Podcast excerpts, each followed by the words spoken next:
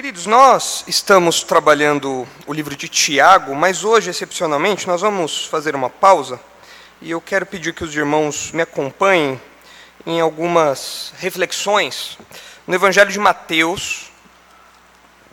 Vamos expor um texto uh, um pouco diferente, saindo um pouquinho do estilo epistolar e voltando um pouquinho para o estilo dos evangelhos. Eu, particularmente, sempre gosto de eventualmente é, expor algum texto dos evangelhos, para que nós tenhamos contato com o ministério de Jesus em movimento, aqueles episódios que são tão marcantes e que nos ensinam tantas coisas a respeito do Senhor, a respeito do reino, a respeito do, da verdadeira fé, enfim.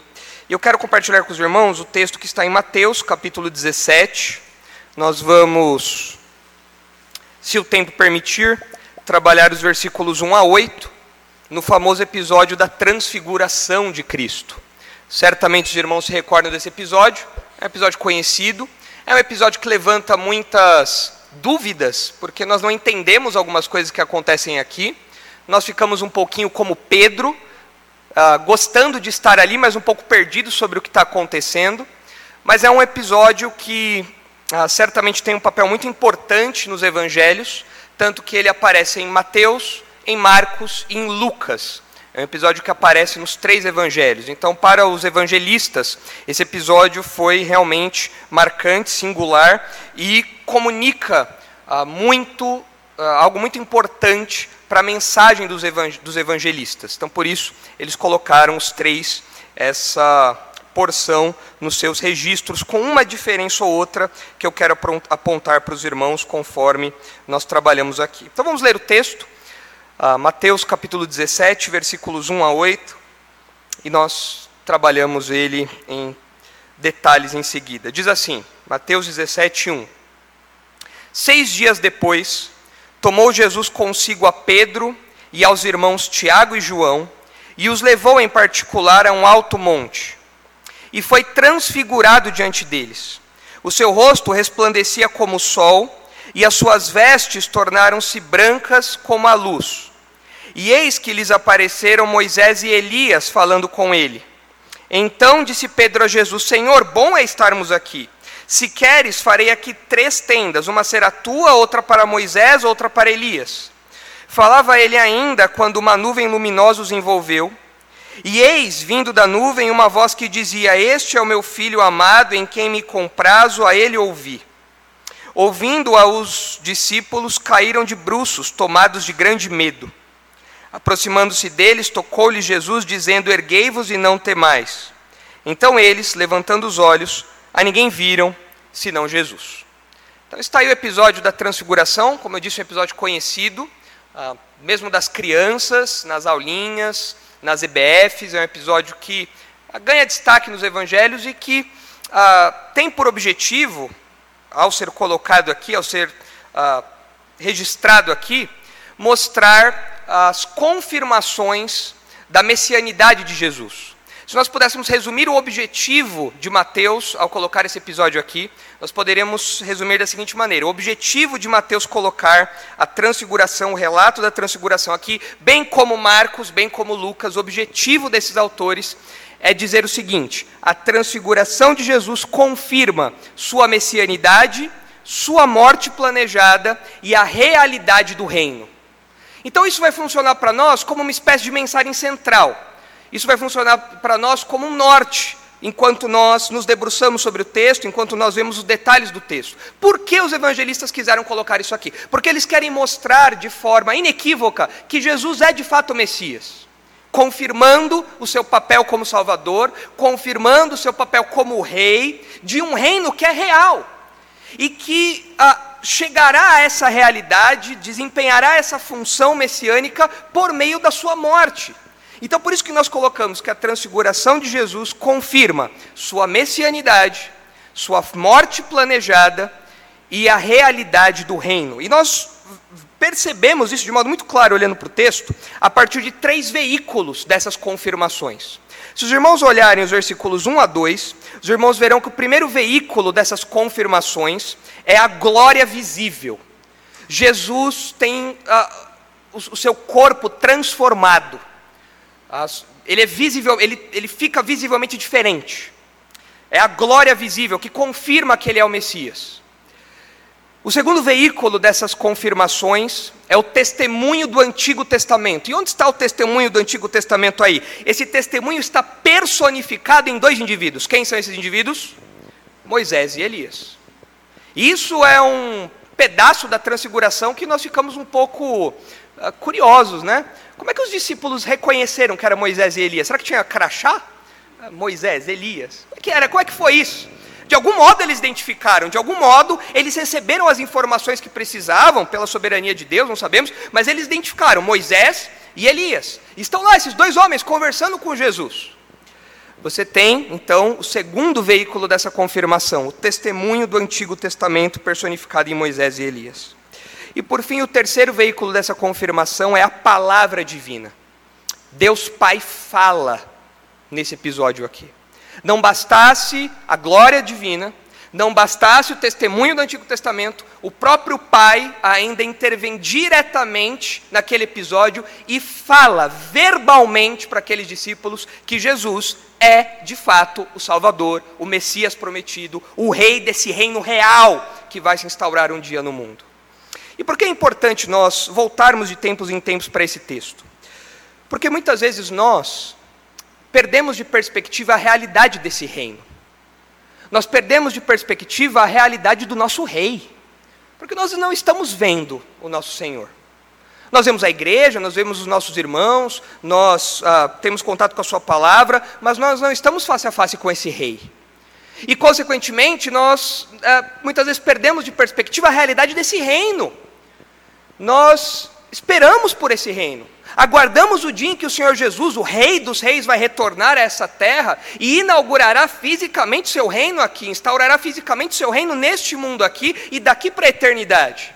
Mas no meio das dificuldades que nós temos, das correrias que nós temos, dos conflitos que nós vemos ao nosso redor, dos problemas que nós encaramos aqui e acolá, muitas vezes nós perdemos de perspectiva a realidade, a concretude, a veracidade desse reino.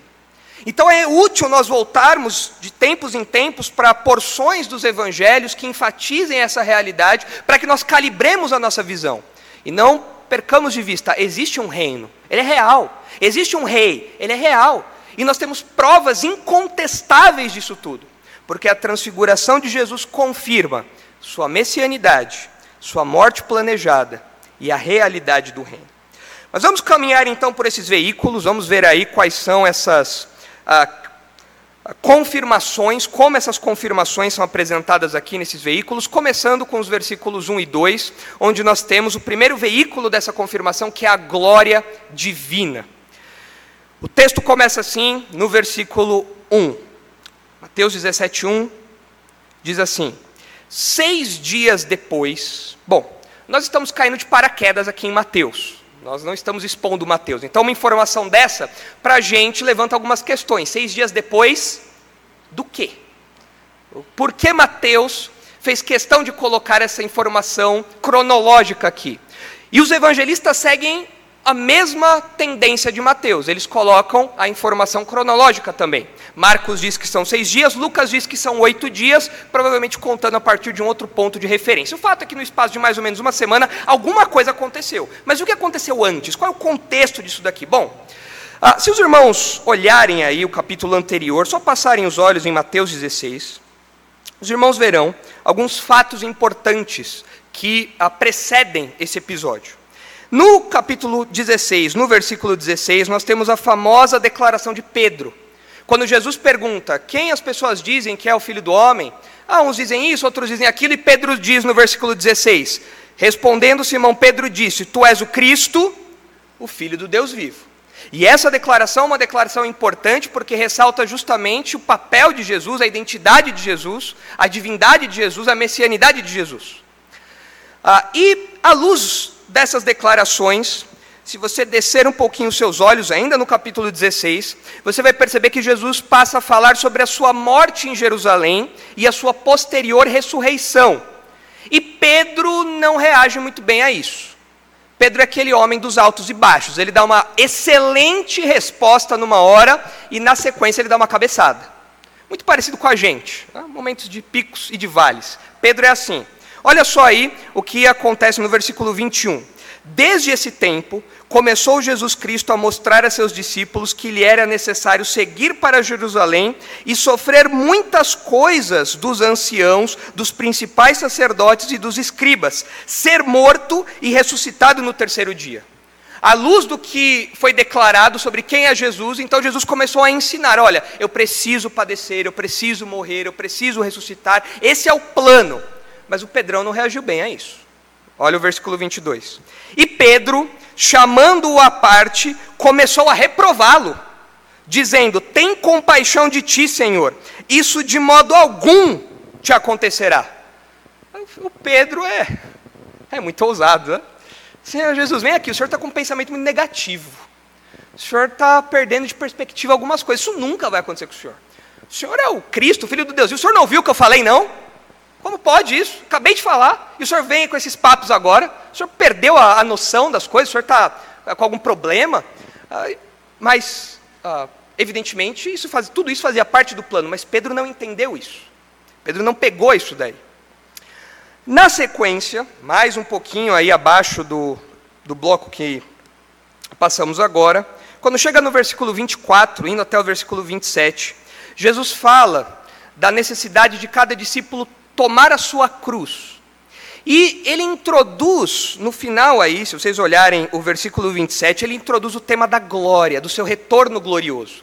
Ele fala do seu sofrimento, ele fala da sua morte, ele fala dos discípulos compartilhando dessa cruz, tomando a sua cruz e seguindo o preço do discipulado, mas ele também fala de um momento em que ele vai retornar, não mais em humilhação, mas ele vai retornar agora em glória. Olha aí o versículo 27. Porque o filho do homem há de vir na glória de seu Pai com seus anjos, e então retribuirá a cada um conforme as suas obras. E então o versículo 28 dá para nós o ensejo cronológico do que vai acontecer agora.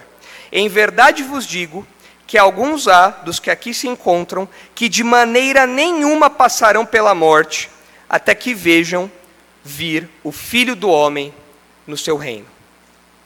A questão é que os apóstolos morreram. E o reino não está aqui ainda. Nós não podemos espiritualizar o reino. O reino não é abstrato, é real, material, mas o reino não veio naqueles dias e não veio até hoje. Então, como Jesus diz que alguns que estavam ouvindo não passariam pela morte sem ver, sem vir o filho do homem no seu reino. E então Mateus diz: seis dias depois, eles viram uma amostra grátis do reino. Eles de fato viram ah, o Senhor com uma glória diferente da que eles estavam habituados. Eles de fato viram uma miniatura, uma amostra grátis, uma prévia do reino. E é uma prévia que nos deixa ah, extasiados, porque nós vemos aqui ah, Jesus se apresentando de forma gloriosa. Nós vemos é, Elias, nós vemos Moisés, pessoas santos do Antigo Testamento, convivendo, conversando ali com Jesus, ao lado dos discípulos. Isso é uma realidade do reino. Nós cremos em um reino neste mundo, onde pessoas do Antigo Testamento conviverão conosco, com crentes ali, neste mundo, e isso é uma mostra disso. Então, de fato, eles viram um, um lampejo do reino. Eles viram uma amostra grátis do reino, cumprindo o que Jesus tinha dito que aconteceria. De fato, então, uh, é dito aqui, seis dias depois, para mostrar que o que tinha sido predito se cumpre no relato da transfiguração. E o que aconteceu seis dias depois? O texto continua. Seis dias depois, tomou Jesus consigo a Pedro e aos irmãos Tiago e João e os levou em particular a um alto monte. Nós não sabemos exatamente onde era este monte. Existem várias possibilidades. Ah, o que nós sabemos é que Jesus estava na região de Cesareia de Filipe, uma região mais ao norte. E por causa disso, ah, nós vemos isso em Mateus 16, 13, onde diz: Indo Jesus para os lados de Cesareia de Filipe, então estava mais ao norte, é possível que tenha sido algum monte ali. Uma possibilidade, tem uma imagem aí para ser projetada, é o Monte Hermon. Essa é uma possibilidade real, uma das muitas possibilidades, mas seria esse monte aí, o Monte da Transfiguração. Entre todas as possibilidades, alguns comentaristas dizem que essa é a, talvez uma das melhores. Mas existem outros montes naquela região que poderiam se encaixar ah, nesse perfil aqui. Então talvez tenha sido ah, esse local aí, o local da transfiguração. Não sabemos ao certo, mas sabemos que ele estava naquela região ali. E ele leva para esse monte aqueles que compõem o seu círculo mais íntimo. Ah, Jesus tinha graus de relacionamento com seus discípulos. Ele tinha grupos grandes de discípulos, você vê Jesus, por exemplo, enviando 70 pessoas para missões, mas ele tinha os 12, e dentro dos 12, ele tinha os três. E às vezes quatro, se você considerar André também, mas principalmente os três. Ah, você tem o Pedro, o Tiago e o João. Eles andavam no barquinho, andavam no monte, andavam em todo lugar com Jesus. Era a turma mais íntima, eram os amigos mais próximos ali de Jesus. Então, de fato, Jesus tinha vários graus de relacionamento com seus discípulos, e aqui nós estamos olhando para o seu círculo mais íntimo: Pedro, Tiago e João. E esses indivíduos aqui, esses discípulos aqui, são aqueles que acompanharam Jesus em momentos cruciais da sua jornada, do seu ministério. Se os irmãos virarem as páginas da Bíblia para Mateus 26, os irmãos verão que esses três discípulos são aqueles destacados no Getsemane. Em Mateus 26, versículo 36, nós lemos o seguinte: Em seguida foi Jesus com eles a um lugar chamado Getsemane e disse aos seus discípulos: Assentai-vos aqui enquanto eu vou ali orar. E levando consigo a Pedro e aos dois filhos de Zebedeu, Tiago e João, começou a entristecer-se e angustiar-se. Então lhes disse: A minha alma está profundamente triste até a morte. Ficai aqui comigo e vigiai. Esse era o grupo mais íntimo, o grupo mais próximo de Jesus. Isso nos ensina muito, por tabela, sobre relacionamento, sobre amizades. Nós temos vários níveis de relacionamento, vários níveis de amizade, mesmo dentro da igreja círculos que vão ficando cada vez mais íntimos, mais próximos. Você não pode ser amigo íntimo de todo mundo, próximo de todo mundo. E no caso de Jesus, é claro, haviam outros objetivos, como formação de liderança, formação espiritual desses homens aqui, especialmente considerando que Pedro ah, foi uma das ah, figuras mais importantes da fundação da igreja. Então Jesus dedica uma atenção especial a ele. Esses discípulos também aparecem de modo especial em Marcos, capítulo 5, se os irmãos olharem rapidamente. Em Marcos 5,35, os irmãos verão que enquanto Jesus realizava ah, um milagre, ele fez questão de que esses três discípulos estivessem com ele. Mateus 5:35, Marcos 5:35, perdão. Marcos 5:35 diz assim: Falava ele ainda quando chegaram alguns da casa do chefe da sinagoga, a quem disseram: Tua filha já morreu, por que ainda as incomodas o mestre? Mas Jesus, sem acudir a tais palavras, disse ao chefe da sinagoga: Não temas, crê somente. Contudo, não permitiu que alguém o acompanhasse, senão Pedro e os irmãos Tiago e João. Então, esse era o grupo mais íntimo de Jesus, o grupo que o acompanhava nesses episódios mais cruciais, nesse momento de maior intimidade, nesses momentos de maior intimidade. E eles estão agora com o Senhor Jesus nesse monte. E há um detalhe que Mateus não apresenta para nós. Mas o relato paralelo de Lucas destaca, porque isso compõe um elemento da teologia de Lucas. Um, pequeno elemento da teologia de Lucas. Se os irmãos olharem Lucas 9, que é o relato paralelo desse episódio, da transfiguração, Lucas 9, 28. Os irmãos verão o propósito de Jesus ter ido para aquele monte. Mateus não, Mateus não, não nos diz isso.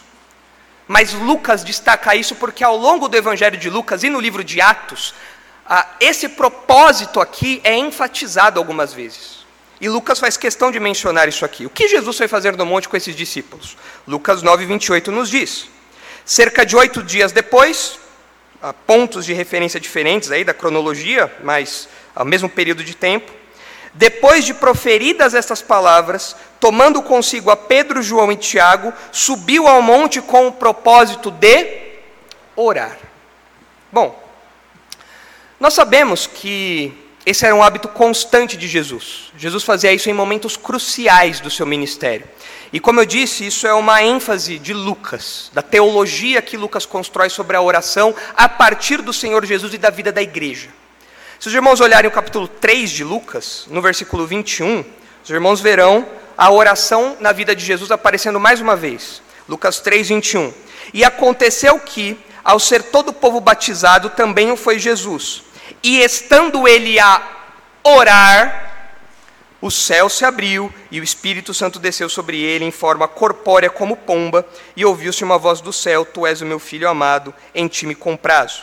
Se os irmãos olharem Lucas 6, na escolha dos apóstolos, os irmãos verão novamente a oração como protagonista dessa decisão que Jesus tomaria, desse momento crucial do seu ministério. Lucas 6, 12.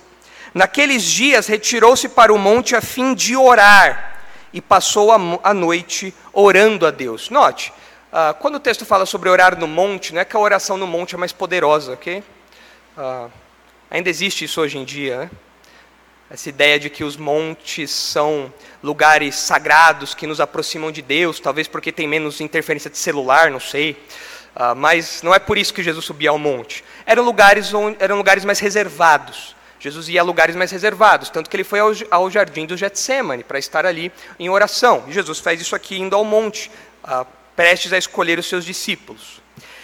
E essa teologia da oração que aparece nesse momento da transfiguração, que é apresentado por Lucas, não por Mateus, mas apresentado por Lucas, nos ensina que orar é de fato um elemento singular de Deus na execução dos seus planos. No batismo de Jesus, na escolha dos discípulos, na transfiguração, na vida da igreja no livro de Atos. A igreja, o Jesus, está sempre orando em momentos cruciais, quando coisas cruciais acontecem, quando eventos cruciais acontecem, como o evento que está aqui diante de nós. Então, isso nos ensina que, de fato, a oração é um elemento singular na execução dos planos de Deus. E isso é importante para nós, como igreja, porque nós devemos nos envolver ativamente na oração, sabendo que, por meio da nossa oração, enquanto nós oramos, Deus está trabalhando. Se os irmãos olharem, por exemplo, Filipenses, ah, capítulo 1, versículo 19, os irmãos verão um detalhezinho ah, que ah, fica bem evidente na língua grega e os nossos tradutores conseguiram captar isso é, com certa felicidade, com certo êxito. Em Filipenses 1,19, nós lemos o seguinte: Porque eu estou certo de que isto mesmo, pela vossa súplica e pela provisão do Espírito de Jesus Cristo, me renudará em libertação. Paulo está falando aqui sobre a sua prisão.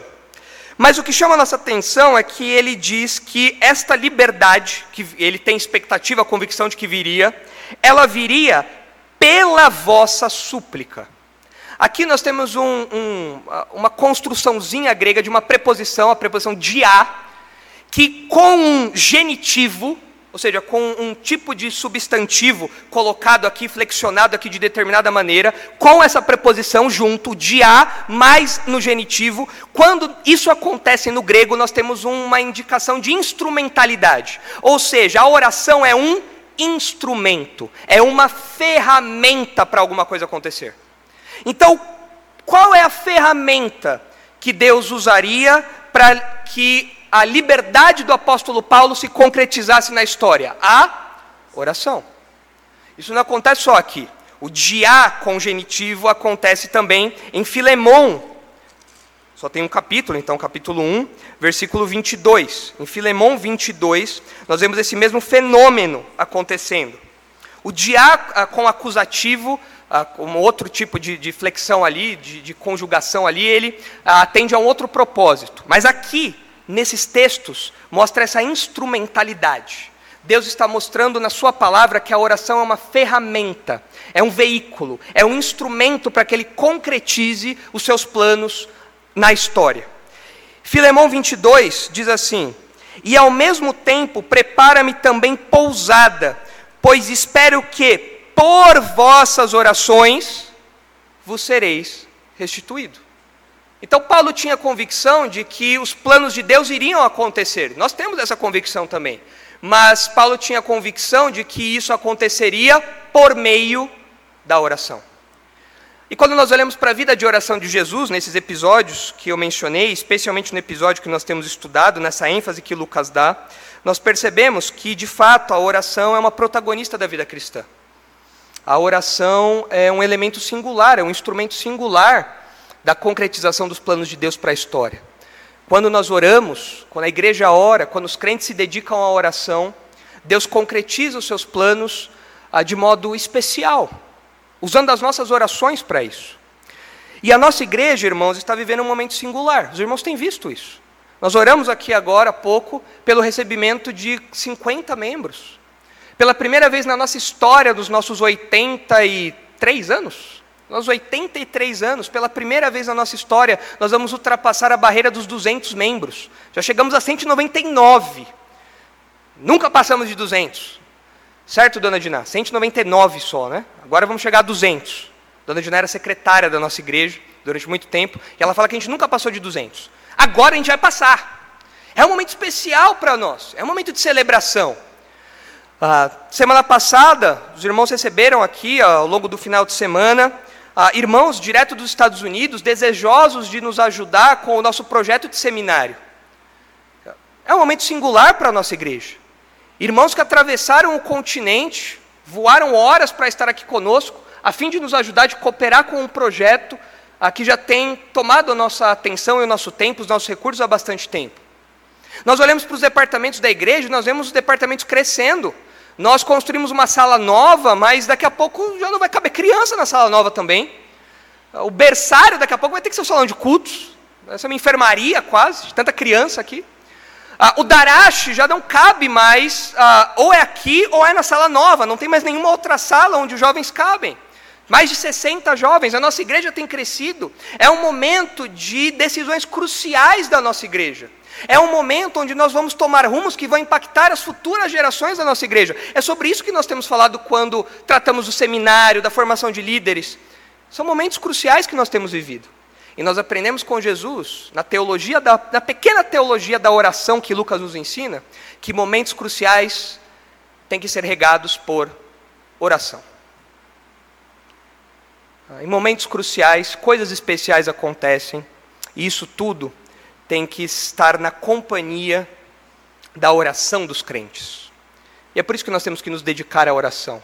Fazemos isso todo domingo, os irmãos fazem isso em casa. Eventualmente nós temos as manhãs de oração aqui na igreja. Mas nós temos que nos dedicar a isso. Entendendo, a partir do exemplo do Senhor Jesus, o protagonismo da oração na vida cristã. E o texto continua, versículo 2. Então nós já sabemos o que está acontecendo aqui, porque ah, esses homens estão ali junto com Jesus, onde era esse provável, monte, ah, o que Jesus estava fazendo lá. E o versículo 2 diz que enquanto isso acontecia, Jesus foi transfigurado. A ideia é que ele foi visivelmente transformado. O seu corpo foi transformado, algo diferente do que nós estamos habituados a ver. Diante deles. E como foi essa transformação, essa transfiguração? Mateus nos explica. O seu rosto resplandecia como o sol, e as suas vestes tornaram-se brancas como a luz. Eu acho curioso a ênfase que Marcos dá a essa transformação. Eu vou ler aqui para os irmãos o relato de Marcos, relato paralelo de Marcos 9, 3, que diz assim: As vestes de Jesus tornaram-se resplandecentes e sobremodo brancas, como nenhum lavandeiro na terra as poderia alvejar. Se a gente fosse fazer uma tradução do século 21, a gente ia falar que nem o Vanish, Tá? Poder O2 Max, Ultra Power, podia deixar a roupa tão branca. Nem o Homo podia deixar a roupa tão branca como aconteceu ali. Marcos enfatiza essa singularidade. É algo que nunca foi visto na humanidade. Nenhuma lavadeira, nem ninguém poderia fazer a roupa ficar daquele jeito. É algo sobrenatural que está acontecendo aqui. E Mateus enfatiza isso, mas Marcos descreve isso para nós. E por que isso acontece? O que é isso? Nós vemos claramente aqui o descortinar da glória de Cristo. É como se, por alguns momentos, a, o véu da humanidade de Cristo estivesse levemente levantado para que nós pudéssemos ver aquilo que uh, é indescritível a glória do próprio Deus. Não apenas em seus atributos, não apenas em suas ações, onde nós podemos ver a glória de Deus, mas aqui, essa, esse brilho, isso que é singular, fulgurante, revela a glória singular do próprio Deus. É um desvendar da sua glória suprema. E existem outros episódios, outros momentos, outros textos da Escritura em que nós vemos a luz associada à presença gloriosa de Deus. Se os irmãos olharem, por exemplo, 1 Timóteo, capítulo 6, os irmãos verão que na descrição que o apóstolo Paulo faz a respeito de Deus, dos atributos de Deus, da posição de Deus, nós vemos o seguinte, 1 Timóteo 6, 16. Ao único que possui imortalidade, que habita em luz inacessível, algo que está afastado de nós, algo que é grandioso demais para nós. Ao único que possui imortalidade, que habita em luz inacessível, a quem homem jamais viu, nem é capaz de ver. A ele honra e poder eterno. Amém. Ah, quando nós olhamos para Atos, capítulo 26, nós vemos que a experiência do apóstolo Paulo no caminho de Damasco contou com esse elemento também.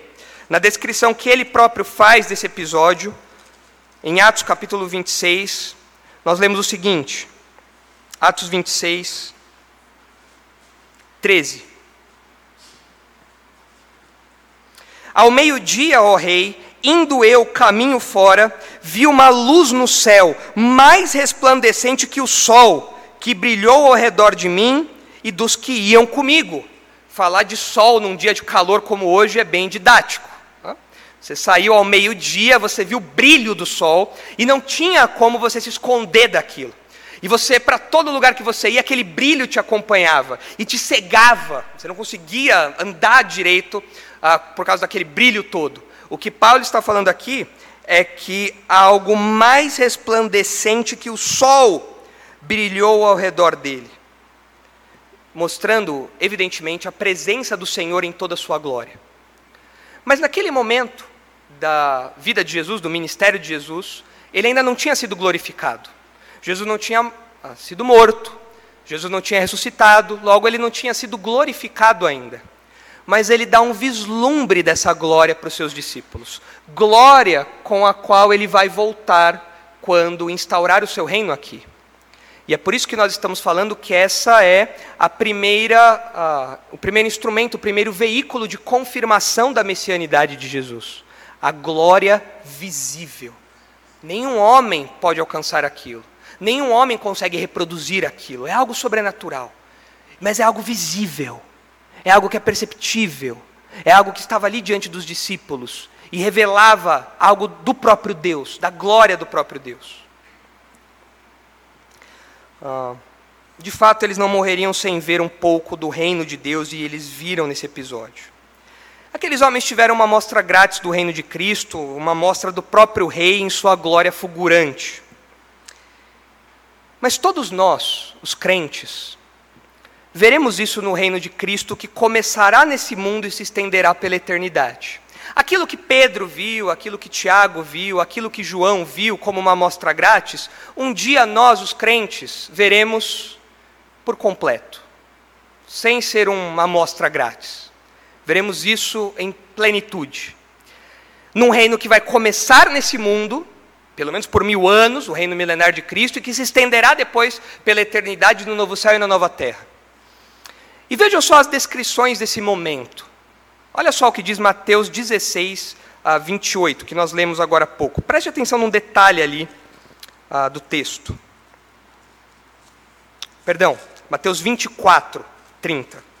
16, 28 nós lemos agora. Mateus 24, 30. Preste atenção num detalhe do texto. Mateus 24, 30. Diz assim: Então aparecerá no céu o sinal do Filho do Homem todos os povos da terra se lamentarão e verão o filho do homem vindo sobre as nuvens do céu com poder e muita glória. Não é pouca glória, não vai ter economia de glória, é muita glória. Ele vem em toda a sua glória. Vá agora para Marcos, capítulo 9. perdão, confundi aqui de novo o texto, é Mateus ainda. Mateus 25. Eu estou meio bobo por causa da glória. Estou parecendo Pedro. Mateus 25. Deixa eu abaixar aqui para não me confundir de novo. Pronto. Mateus 25, 31. Veja só, ainda falando desse momento glorioso. Quando o filho do homem vier, Mateus 25, 31.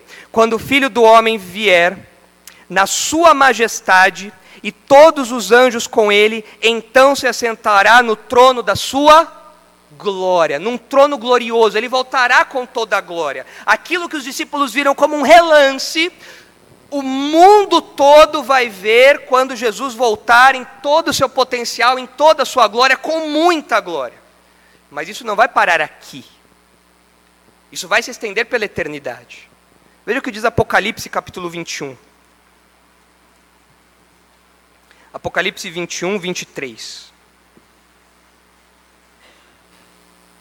Falando do novo céu, da nova terra, da nova Jerusalém, veja essa descrição.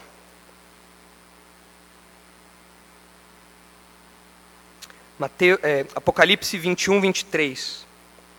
A cidade, falando da nova Jerusalém, não precisa nem do sol, nem da lua para lhe darem claridade pois a glória de Deus a iluminou, e o cordeiro é a sua lâmpada. As nações andarão mediante a sua luz, e os reis da terra lhe trazem a sua glória.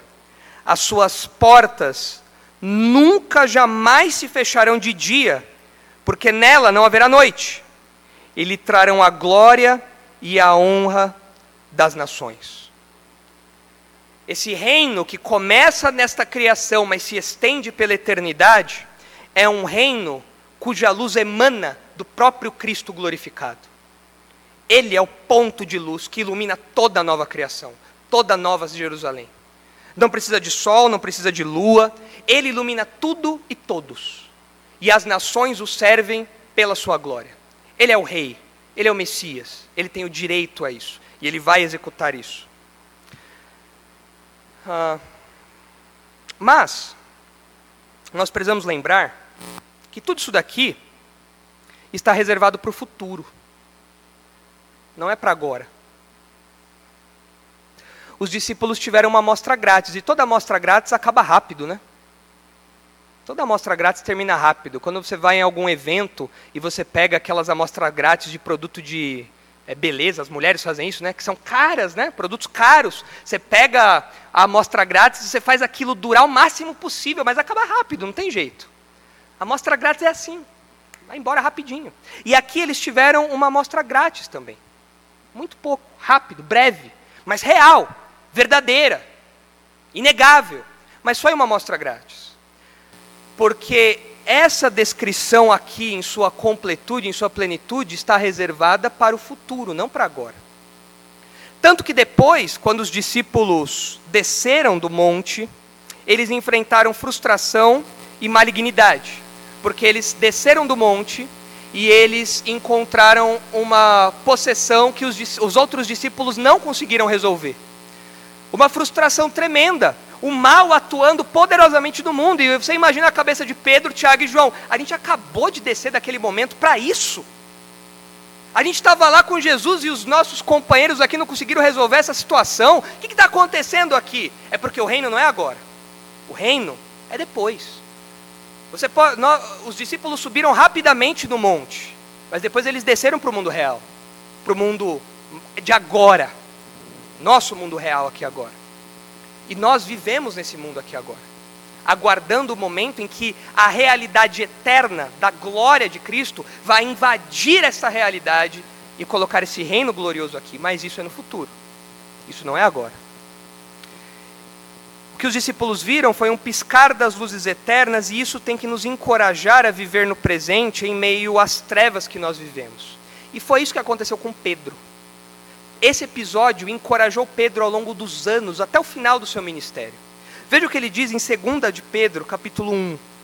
Veja o que o próprio Pedro diz sobre o impacto que isso teve na sua vida pessoal, no seu uh, interior, na sua mente. 2 Pedro, capítulo 1.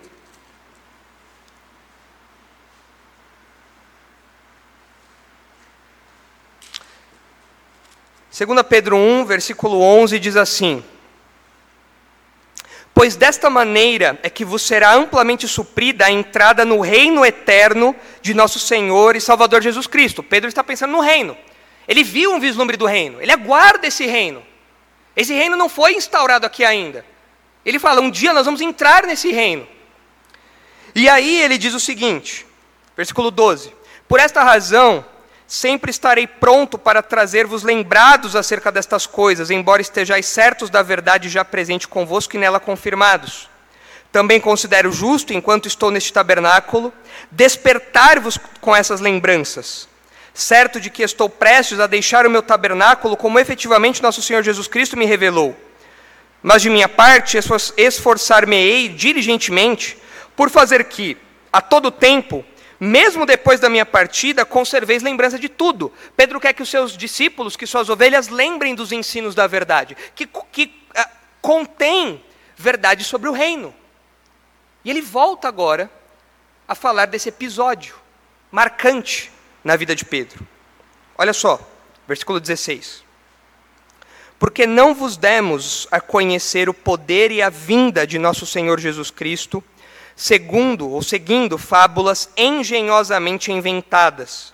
Mas nós mesmos fomos testemunhas oculares da Sua Majestade, pois ele recebeu da parte de Deus Pai honra e glória, quando pela glória excelsa lhe foi enviada a seguinte voz: Este é meu filho amado em quem me comprazo.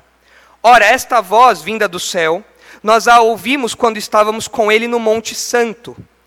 Temos assim tanto mais confirmada a palavra profética, e fazeis bem em atendê-la, como a uma candeia que brilha em lugar tenebroso, até o dia, até que o dia clareie e a estrela da alva nasça em vosso coração. Pedro olha para os seus dias, Pedro olha para as circunstâncias, Pedro olha para o seu entorno e ele fala: Nós vivemos em trevas, nós vivemos no mundo mal, nós vemos no mundo que ainda não experimenta esse reino. E quando vocês ouvem esse testemunho que nós damos desse rei e desse reino, e vocês acolhem isso, vocês fazem bem. Vocês vivem como vocês devem viver. Vocês agem corretamente. E com isso, então, vocês aguardam o dia em que esse brilho fulgurante vai invadir essa realidade. E então, esse lugar tenebroso dará lugar a um brilho, a uma glória que só o próprio Deus pode instaurar aqui. Então isso tem que nos encorajar. Isso tem que mudar a nossa segunda-feira. A segunda-feira é o pé do monte. A sé é o poço embaixo do pé do monte.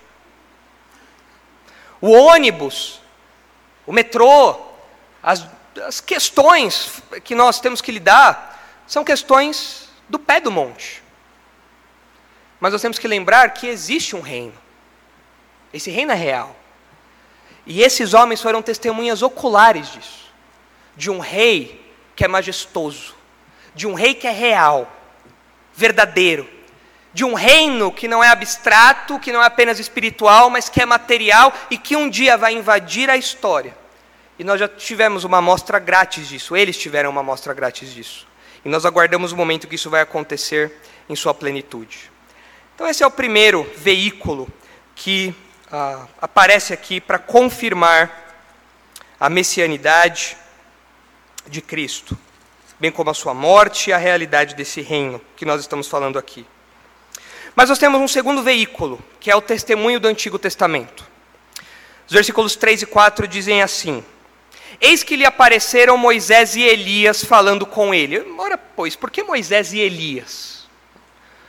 Bom, Parece que Moisés e Elias estão aqui como representantes, como símbolos vivos, personificações ah, do Antigo Testamento, e eles, esses dois, estão aqui não por acaso, não são símbolos aleatórios aqui, personificações aleatórias, indivíduos que personificam o Antigo Testamento, não é algo aleatório, porque eles tinham estreita relação, o ministério de Moisés e de Elias teve uma estreita relação com as promessas messiânicas.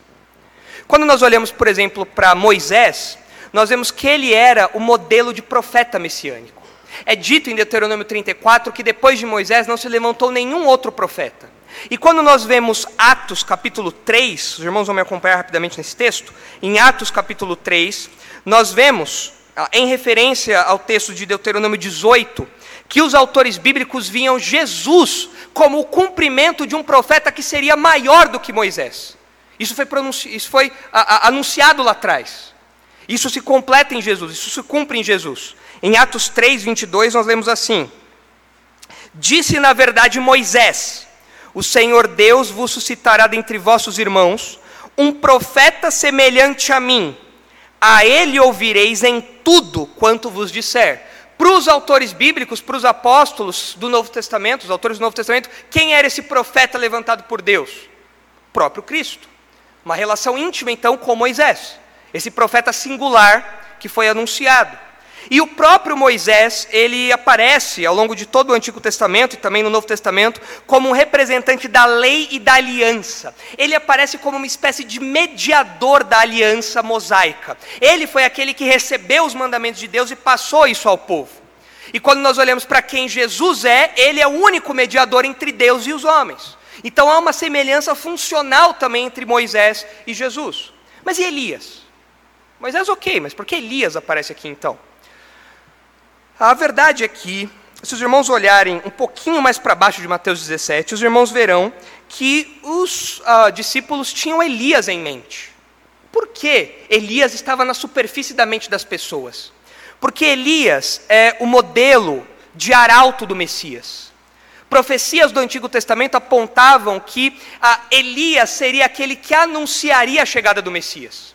E veja o que acontece aí no, no diálogo que uh, segue a transfiguração, enquanto eles estão descendo do monte. Olha só. E descendo eles do monte, Mateus 17, 9. E descendo eles do monte, ordenou-lhe Jesus: A ninguém conteis a visão, até que o filho do homem ressuscite dentre os mortos.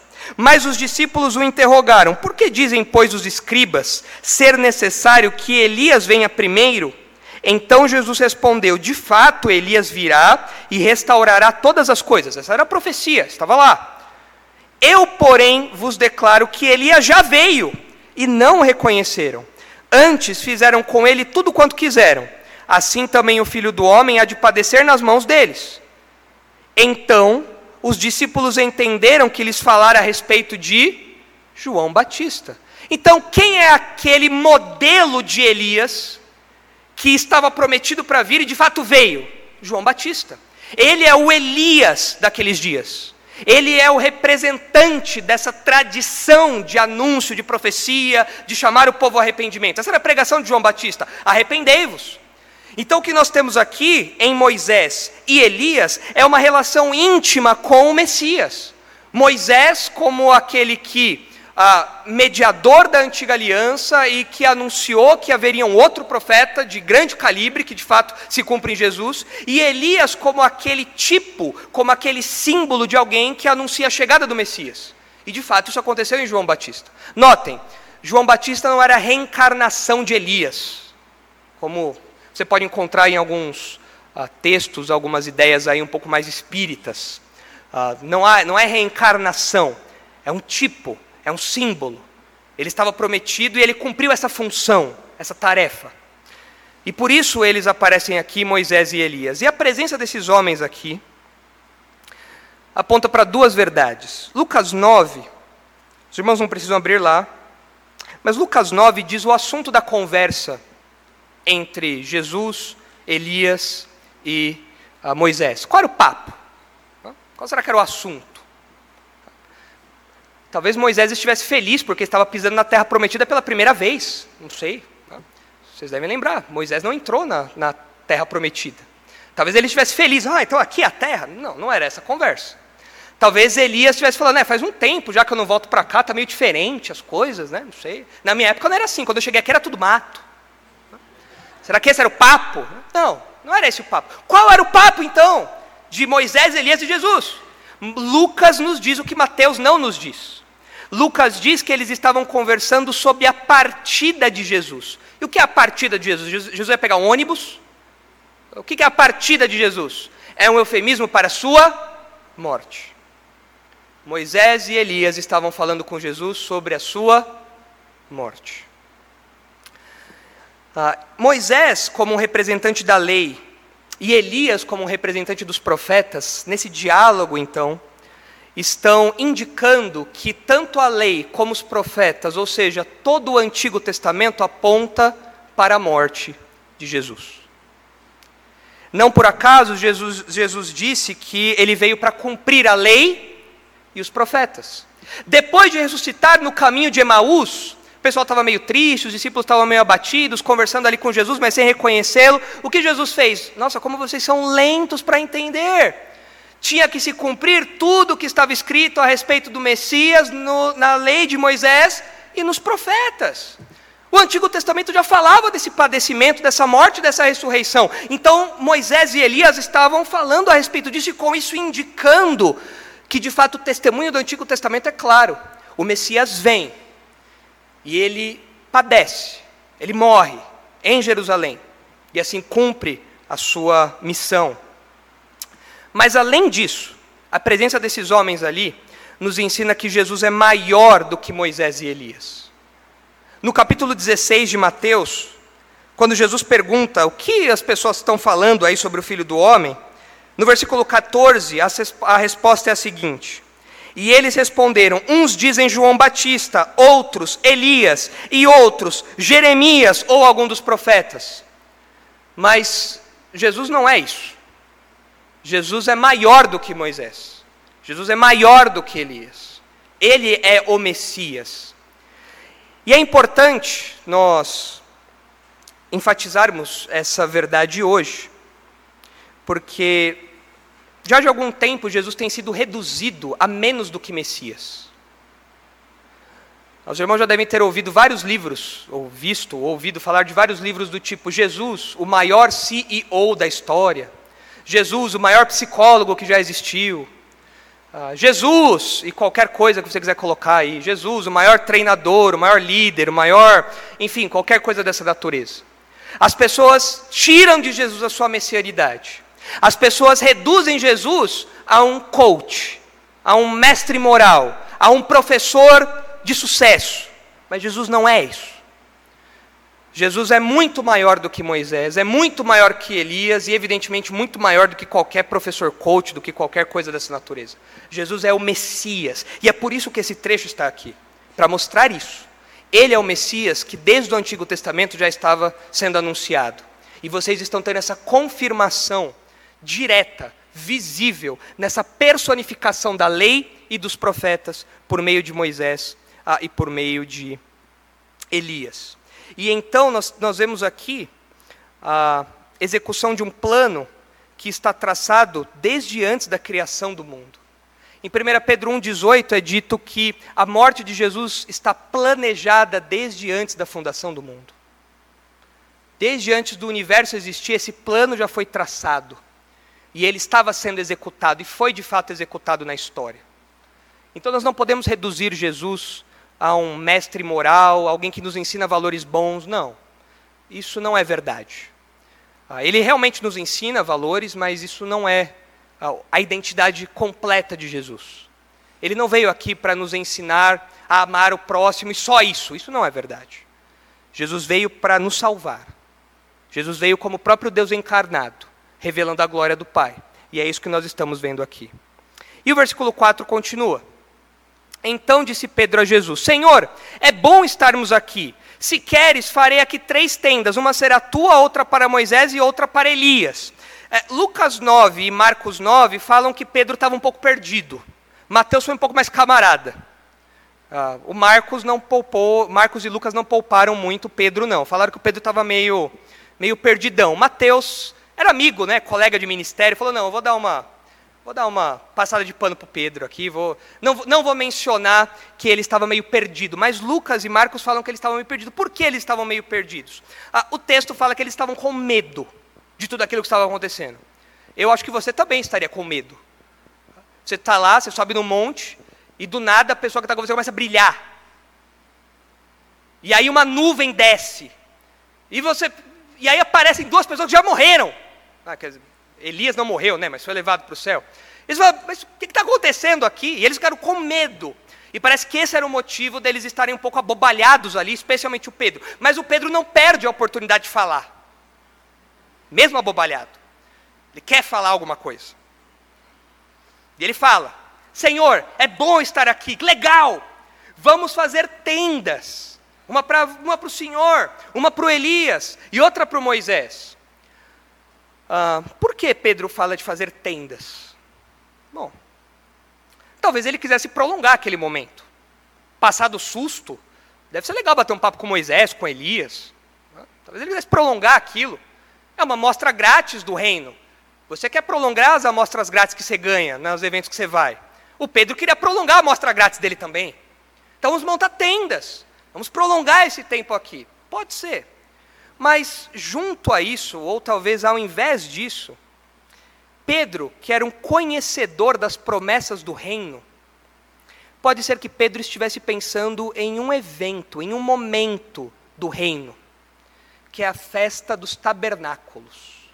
Se os irmãos olharem Zacarias 14, quando Zacarias fala sobre o reino deste mundo, o reino neste mundo aqui, ele descreve a celebração de uma festa judaica, né, que aparece na Escritura, a festa dos tabernáculos, onde os judeus montavam cabanas e moravam nessas cabanas ao longo de alguns dias, no meio dessa celebração. E no reino milenar, o reino de Cristo neste mundo, nós vamos celebrar novamente essas festas. E em Zacarias 14, versículo 16, nós lemos o seguinte: O reino começou, e o que vai acontecer nesse reino? Qual o calendário litúrgico desse reino?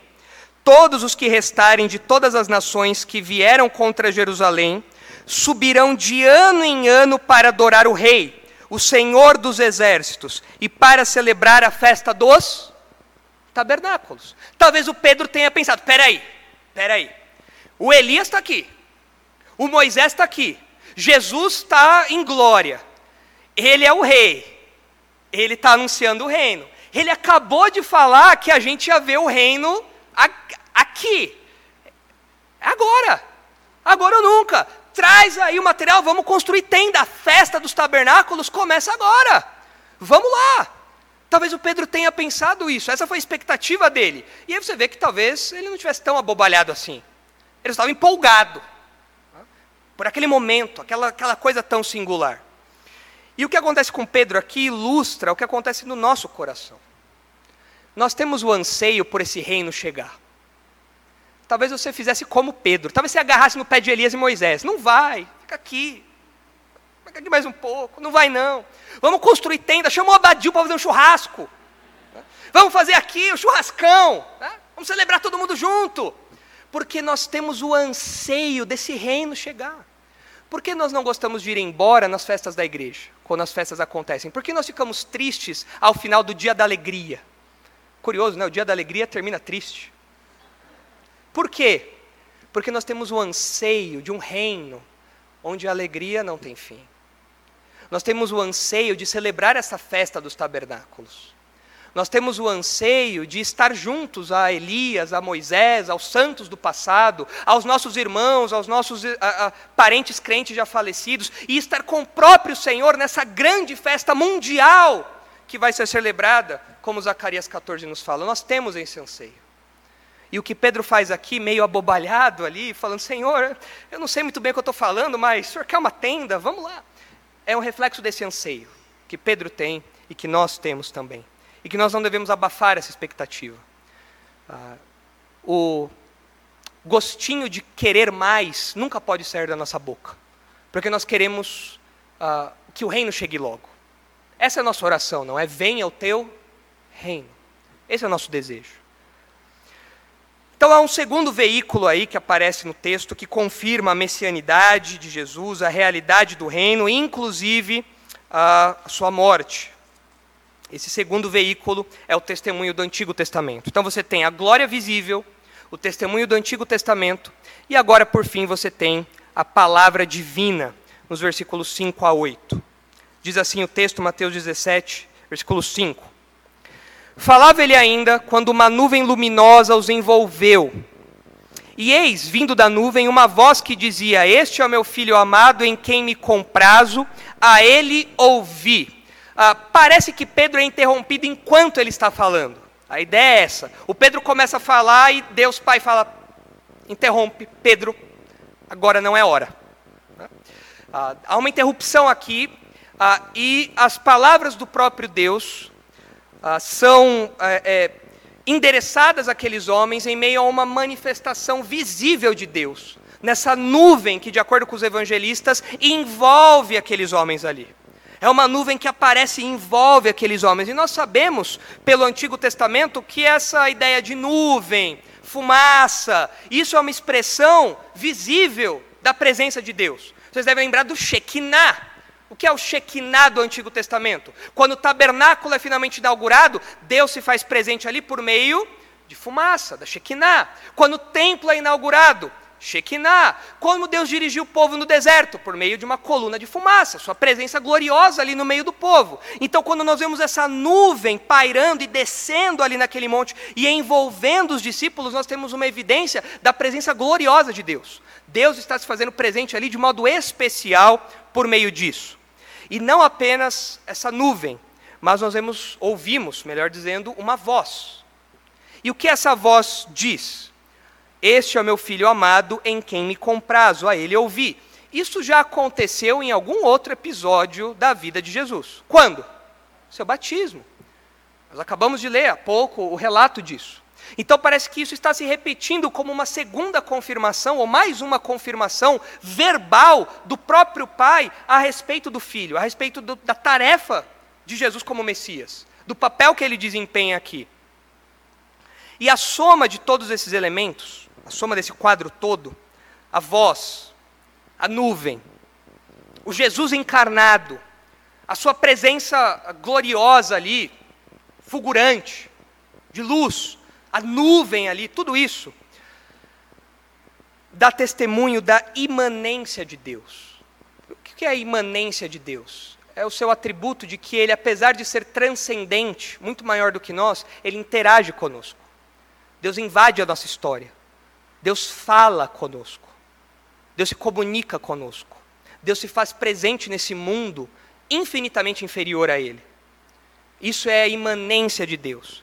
E essa imanência, é, é, realidade aqui, acontece aqui, para apontar, para confirmar o Evangelho e a sua veracidade.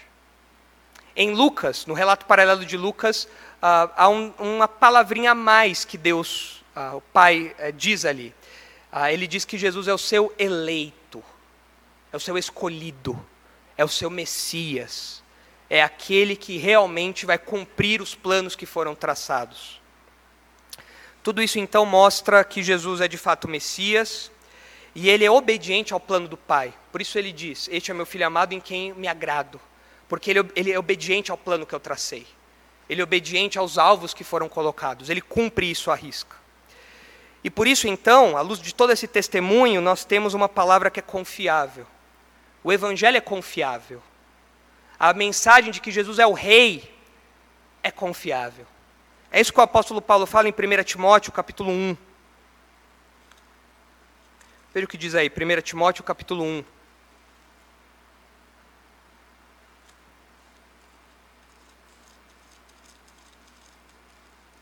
Primeira Timóteo 1, 15. Fiel é a palavra e digna de toda aceitação, que Cristo Jesus veio ao mundo para salvar os pecadores, dos quais eu sou o pior. Há um testemunho imbatível aqui. Por isso o apóstolo Paulo diz: essa palavra é fiel e digna de toda aceitação. Você pode acreditar no Evangelho. Ah, pastor, não sei. Eu não sei se eu posso confiar no Evangelho, não. Você quer mais provas do que isso? Você quer mais evidências do que essas que foram apresentadas aqui? O apóstolo Paulo está falando, essa palavra é fiel. Você pode confiar nela, você pode colocar a sua vida nela. Você pode colocar todo o seu ser apoiado nessa verdade. Jesus Cristo veio ao mundo para salvar os pecadores. Ele é o escolhido de Deus, ele é o Messias, ele é o Salvador. Coloque a sua vida nisso, porque isso é uma mensagem confiável. É curioso você ver como as pessoas confiam em tantos outros homens. As pessoas confiam em Buda, em Gandhi, em presidentes, figuras políticas. As pessoas confiam em mestres, coaches, tudo mais, mas elas dizem que não dá para confiar em Jesus e na mensagem do Evangelho.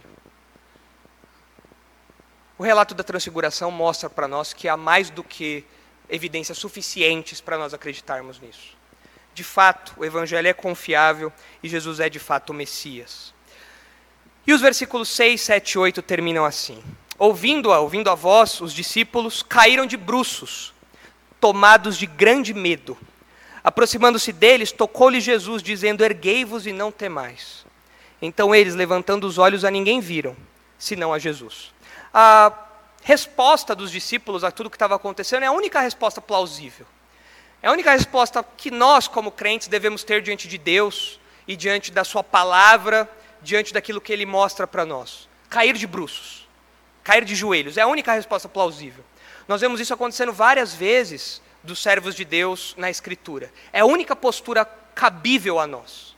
Cair em completa sujeição a Deus, de joelhos muito diferente do que nós vemos hoje daquelas pessoas que recebem revelações de Deus. Que, ao invés de caírem de joelhos diante do Senhor, elas supostamente fazem exigências, cobranças e apontam o dedo para Deus e coisas do tipo. É um contraste muito grande aqui. A postura de quem verdadeiramente está diante de Deus, da Sua palavra, do seu poder, da Sua glória, quem está nessas circunstâncias, a única resposta cabível e possível é você cair de joelhos. É isso que João faz em Apocalipse 1, é isso que Ezequiel faz em Ezequiel 1. Não tem outro caminho. Esse é o único caminho. Quando nós vemos alguém que diz ter uma revelação de Deus, foi até o céu, teve algum contato, alguma coisa assim, e a pessoa fala isso com ar de superioridade, fala isso como nariz empinado, se colocando como alguém que estava ali lado a lado com Deus e coisa e tal, essa pessoa então, de fato, nunca esteve na presença de Deus. Nunca. Uma charlatã. Mentiroso. Porque a única atitude cabível é essa: cair em sujeição a Deus, muito diferente da irreverência que nós vemos hoje em dia. E Jesus, como rei bondoso, rei benevolente, vendo seus discípulos com medo, ele fala: calma, não temam. Não porque Jesus não é temível, ele é. Os discípulos viram a sua glória mas porque ele é um rei bondoso. E ele fala: tudo bem, vocês estão comigo, eu sou o rei de vocês, não precisam ter medo. Você já caiu de joelhos diante de Cristo? Ele já é o seu rei? Você já reconhece ele como o rei soberano que um dia instaurará o seu reino nesse mundo e daqui para a eternidade? Você já tem a certeza de que Jesus o aceitou na sua presença? Você já caiu de joelhos e sentiu a mão de Jesus falando: Não tema, pode levantar. Vamos, vamos, vamos descer o monte agora. Vamos juntos. Isso já aconteceu com você? Você já teve um vislumbre dessa mensagem, dessa mensagem gloriosa, ou dessa glória transmitida nessa mensagem gloriosa? Minha oração é que todos aqui tenham ah, experimentado já isso, vivido isso, para que assim todos nós estejamos nesse reino glorioso quando Ele invadir a nossa história e se ah, instaurar aqui de modo concreto, porque ele é real. E esse é o objetivo de Mateus aqui. Mostrar que a transfiguração de Jesus confirma sua messianidade, sua morte planejada e a realidade do reino. E nós vemos isso pela glória visível, pelo testemunho do Antigo Testamento e pela palavra divina. Vamos orar. Santo Deus, obrigado pelo relato da transfiguração. Obrigado porque esse relato foi preservado ao longo da história e chegou até nós hoje, dois mil anos depois.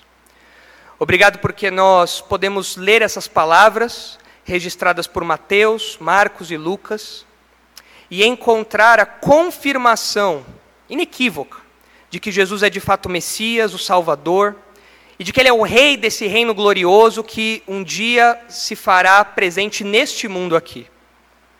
Obrigado porque um dia o Senhor nos aceitou como súditos desse rei E isso só aconteceu porque esse rei morreu em nosso lugar. Algo que já estava planejado desde a fundação do mundo, antes da fundação do mundo, foi anunciado no Antigo Testamento, se concretizou na história e agora nos beneficia. Obrigado porque agora nós aguardamos o momento em que esse reino vai existir aqui neste mundo e daqui para a eternidade. Ajuda-nos a encarar os vales desse mundo, Pai, olhando para o monte da transfiguração. Ajuda-nos a encarar as dificuldades, os problemas, as perseguições, olhando para a glória do nosso Rei e aguardando o momento em que ele retornará e sentará em seu trono glorioso. E nós desfrutaremos então desse reino de glória para sempre, onde ele próprio é a lâmpada que nos iluminará por toda a eternidade. E aquilo que foi visto tão brevemente pelos discípulos será visto para sempre e de modo completo por nós na eternidade. Mantenha isso em nosso horizonte. E se alguém aqui que ainda não é súdito desse rei, desse rei glorioso, que o Senhor quebre esse coração, que o Senhor dobre esses joelhos, para que essa pessoa então seja aceita na presença desse rei e passe a ser súdito desse reino. É em nome de Jesus, o nosso Salvador, o nosso Rei, o Messias, que nós oramos agradecidos. Amém.